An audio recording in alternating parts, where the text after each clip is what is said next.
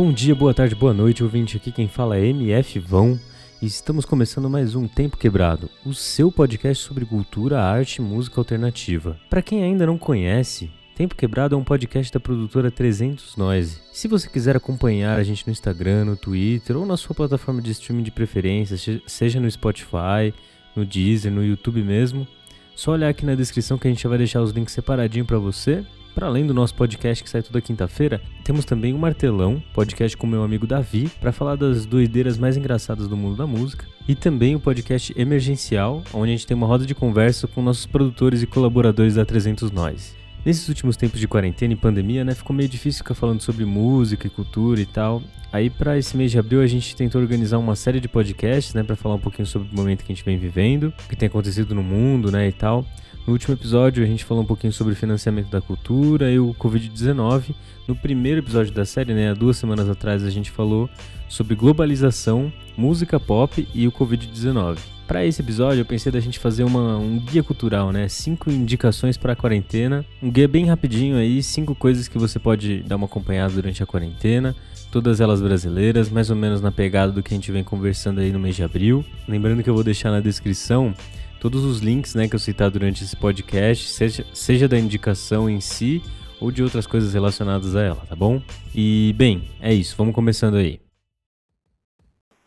Primeira indicação o documentário O Mundo Global Visto do Lado de Cá. Essa primeira indicação dá uma mexida um pouquinho naquele assunto que a gente estava discutindo nesse primeiro episódio da nossa série sobre o coronavírus, né? É um documentário feito pelo cineasta Silvio Teller, com uma entrevista com o geógrafo brasileiro Milton Santos. Na realidade, foi a última entrevista do Milton Santos né, em 2001, um pouquinho antes dele falecer. Ele fala um pouquinho sobre o livro dele Por uma Outra Globalização, um livro maravilhoso, né? Que eu deixei inclusive indicado né, nesse nosso primeiro episódio. É um documentário documentário que tem no YouTube, se você der uma olhada aí, um documentário de mais ou menos uma hora e meia falando sobre esse momento histórico que a gente vivia no começo do século XXI, mas em vez de falar sobre o neoliberalismo e a globalização a partir da visão dos países centrais da economia né, e da política mundial, como, sei lá, Estados Unidos, os países da Europa e tal, tá falando de uma globalização vista do lado de cá. Mexe um pouquinho com a ideia de uma utopia real, né, onde a partir dessas técnicas que são usadas para construir esse neoliberalismo, o terceiro mundo conseguiria subverter elas e utilizá-las num novo projeto de humanidade, um um projeto onde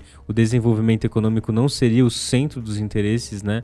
É, da política e da vida como um todo, mas sim o desenvolvimento humano, por isso, uma outra globalização. A ideia de que essa globalização que está rolando agora é apenas uma forma histórica e parcial, não o fim da história, né, como propõe aquele autor Fukuyama, onde o neoliberalismo seria a última forma de organização social, uma forma sem contradição, mas na realidade é uma das primeiras formas que está sendo surgida para a gente chegar num novo entendimento de humanidade e um novo projeto de civilização, de humanidade, enfim, de valores humanos que em vez de excluir a periferia e de excluir a maioria das pessoas que compõem né, essa nova massa de pobreza que está surgindo pelo mundo afora, mas incorporaria elas dentro de uma sociedade que o desenvolvimento humano seria um novo foco. É um documentário muito bonito, um documentário usado na verdade em bastante aula de geografia, talvez algum de vocês já tenham assistido. É, essa versão de uma hora e meia ela é um pouco mais estendida de uma versão que tem também no YouTube, né, usada em sala de aula, mas que enfim, usa uma linguagem bem tranquila de entender, mas trata de assunto super complexo. É uma recomendação aí para quem curte é, um documentário, que está procurando um documentário legal, mas que também quer pensar um pouquinho dessa forma, quer tentar entender o mundo que a gente vive hoje a partir do Brasil, do terceiro mundo, da periferia da economia global. Minha segunda indicação é o álbum Memórias do Fogo, álbum de 2018, né, da banda carioca El Effecto. É talvez o material mais maduro deles, né? Eles já venham lançando alguns álbuns anteriores, todos eles nessa pegada de misturar vários estilos musicais, né? Conseguem agradar desde o roqueiro até o amante do samba, incluindo também alguns ritmos meio do funk, enfim, uma banda bastante versátil aí, né? Mas que chama atenção não só por essa questão, né, dos instrumentais que eles fazem, que é sempre bem muito bem produzido, mas também pelas letras, né, que são críticas críticas bastante profundas, né? É, mexem com várias referências diferentes aí, bastante de esquerda. É, nesse álbum especificamente tem um pouquinho de tudo, né? Pra agradar, agradar todo mundo. Xinga executivo, fala da colonização e do cotidiano nessa nossa vida moderna, globalizada e neoliberal, mas faz uma homenagem muito linda também ao Marighella, né? O líder revolucionário brasileiro que foi torturado durante a ditadura Vargas e morto durante a ditadura militar. Se você não tá se ligando quem que é, vou deixar um clipe do Racionais aí sobre o Marighella também na, na descrição. Mas também fala sobre a Teresa de Benguela, líder do quilombo Quariteri, no atual território do Mato Grosso, né? Foi assassinado em 1770 pelo Estado e até hoje é um símbolo da luta das mulheres negras, né? Sendo que dia 25 de julho, além do Dia Internacional da Mulher Negra, Latino-Americana e Caribenha, é também o dia de Teresa de Benguele. Para você que não conhece, é muito legal dar uma olhada na discografia inteira dessa banda, recomendo. É, e para quem não conhece, pô, esse álbum é um ótimo álbum para começar. Para quem não conhece, vale muito a pena dar uma olhada na discografia inteira. Esse álbum é um bom começo, né, para você conseguir entender a ideia da banda. Para quem já conhece, meu, dá uma olhada de novo, dá uma olhada nas letras. É sempre bom dar uma pesquisada um pouco mais a fundo sobre esse álbum.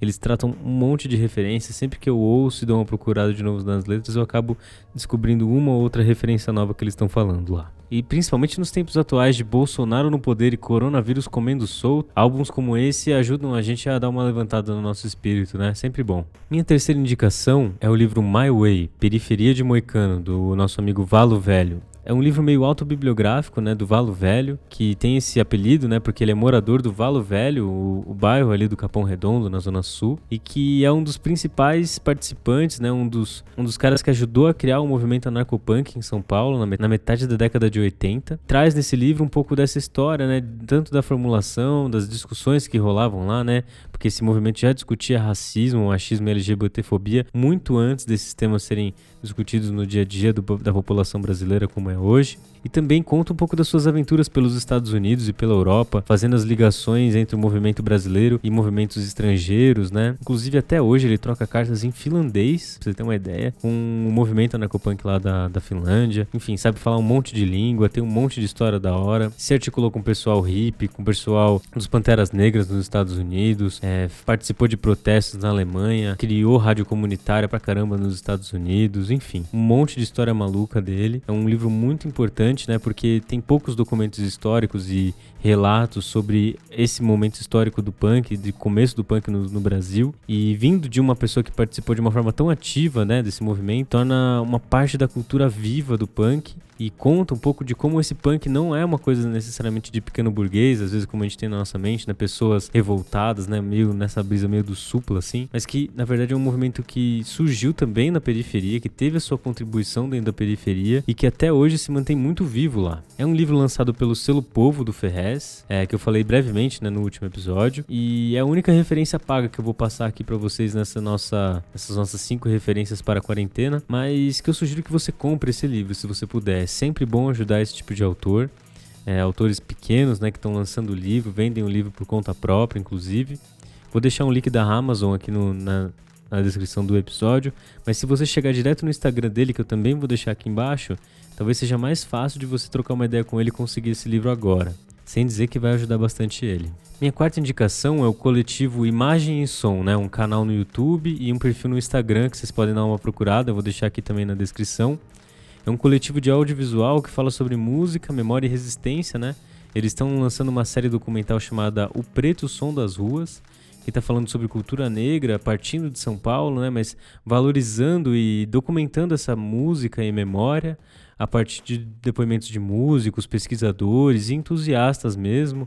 É uma série documental bastante interessante. Eles já lançaram o primeiro episódio que chama Uma História de Luta e Dança, que eu também vou deixar aqui embaixo. Tenta dar uma apresentada no percurso né, das organizações dos primeiros bailes negros em São Paulo, após a abolição, chegando até a década de 60 com o movimento Soul Music, quando o ritmo é incorporado por essa cultura negra nacional e reinventado pela população, né? Se vocês me permitirem, eu gostaria de mandar um abraço pro pessoal do coletivo, né? O Gustavo Pagador, o Eric Felipe, o Marcos Chagas, o Pablo Rafés e também minha amiga que aparece, né, nesse primeiro episódio, a Ana Luísa. O primeiro episódio da série tá aqui na descrição, como eu já disse, mas eu acho da hora dar uma olhada também no Instagram deles, para não perder quando eles forem lançar os próximos episódios. E também dar uma olhada no que eles estão fazendo, né? Nas referências que eles estão olhando. Vira e mexe, eles colocam lá uns vídeos de por trás das câmeras, enfim, enfim, é super legal. Dá uma seguida lá e fortalece a cena aí que ajuda sempre. O homem coletivo sente a necessidade de lutar. Como não poderia ser diferente, a nossa última referência aqui é Da Lama ao Caos álbum do Chico Science e Nação Zumbi, de 94. Um baita álbum, né, que colocou essa combinação Chico Science e Nação Zumbi e o movimento Mangue Beat, né, na história da música brasileira e mundial. É um dos álbuns que dá uma noção prática e viva dessa crítica possível à globalização. Mas não só uma crítica possível, mas uma crítica possível pelo lado do terceiro mundo, né? Dá também um sentido vivo à obra de Josué de Castro, quando ele fala assim, ó. Ô Josué, nunca vi tamanha desgraça o Josué é o Josué de Castro, um dos intelectuais mais fodas que existiu na história do Brasil. Não só foi um dos pioneiros no debate sobre a fome dentro do Brasil, criticando a modernidade que causava essa fome, né? reconhecendo que a fome não é um, uma causa natural dentro do Nordeste, mas é fruto da modernidade do Brasil, fruto da desigualdade, fruto dessa reprodução dessa desigualdade. Mas também foi presidente do Conselho Executivo da Organização das Nações Unidas para Agricultura e Alimentação, a FAO, era uma das principais mentes dentro da, da ONU. E, bem, né, infelizmente faleceu durante o seu exílio, né, por conta da ditadura militar. E, bem, para quem não conhece, né, o próprio Chico Sainz participa de um documentário que fizeram sobre ele, mais ou menos na mesma pegada que o primeiro. Vou deixar também aqui na descrição. E esse álbum é maravilhoso, não só por conta da estética, né, da, da sacada que eles tiveram em conseguir juntar o rock, é, a pegada da, do maracatu, é, a percussão que rola, rola, bastante no Nordeste e da música tradicional brasileira, toda a letra e o conteúdo desse álbum, né, a própria questão da lama ao caos, o significado disso para os manguezais e para as pessoas que viviam nos manguezais, né, tudo isso faz com que esse álbum seja um clássico da música brasileira, ainda que não seja tão reconhecido nos dias de hoje, às vezes passe despercebido quando a gente está falando de música na década de 90. Então, assim, para quem não conhece, já passou da hora de conhecer. E para quem já conhece, é sempre bom dar uma reolhada e tentar entender as referências que eles trazem para conseguir entender a globalização, né? Não só na década de 90, mas nos dias de hoje. Um banditismo por uma questão de classe. Bem, ouvinte, obrigado por ouvir até aqui. Espero que você goste dessas indicações aí para quarentena. É, além do nosso podcast, né, o Tempo Quebrado aqui, a gente tem também o podcast do Martelão, com meu amigo Davi, que está saindo toda terça-feira, e o podcast emergencial, que saiu o nosso primeiro episódio e que o próximo provavelmente vai sair esse final de semana aí também. O nosso Tempo Quebrado vai passar por uma pequena reformulação nas próximas semanas. É, vocês vão vendo conforme a gente for lançando e tal. É, para quem ainda não ouviu, a gente lançou uma série nesse mês de abril aqui, um episódio sobre globalização, música pop e, e Covid-19 e também uma outra falando sobre financiamento né, da cultura e políticas culturais no Brasil. Agradeço de novo a audiência. É, se você conseguir seguir a gente no Instagram e no Twitter, é só procurar lá por 300noise.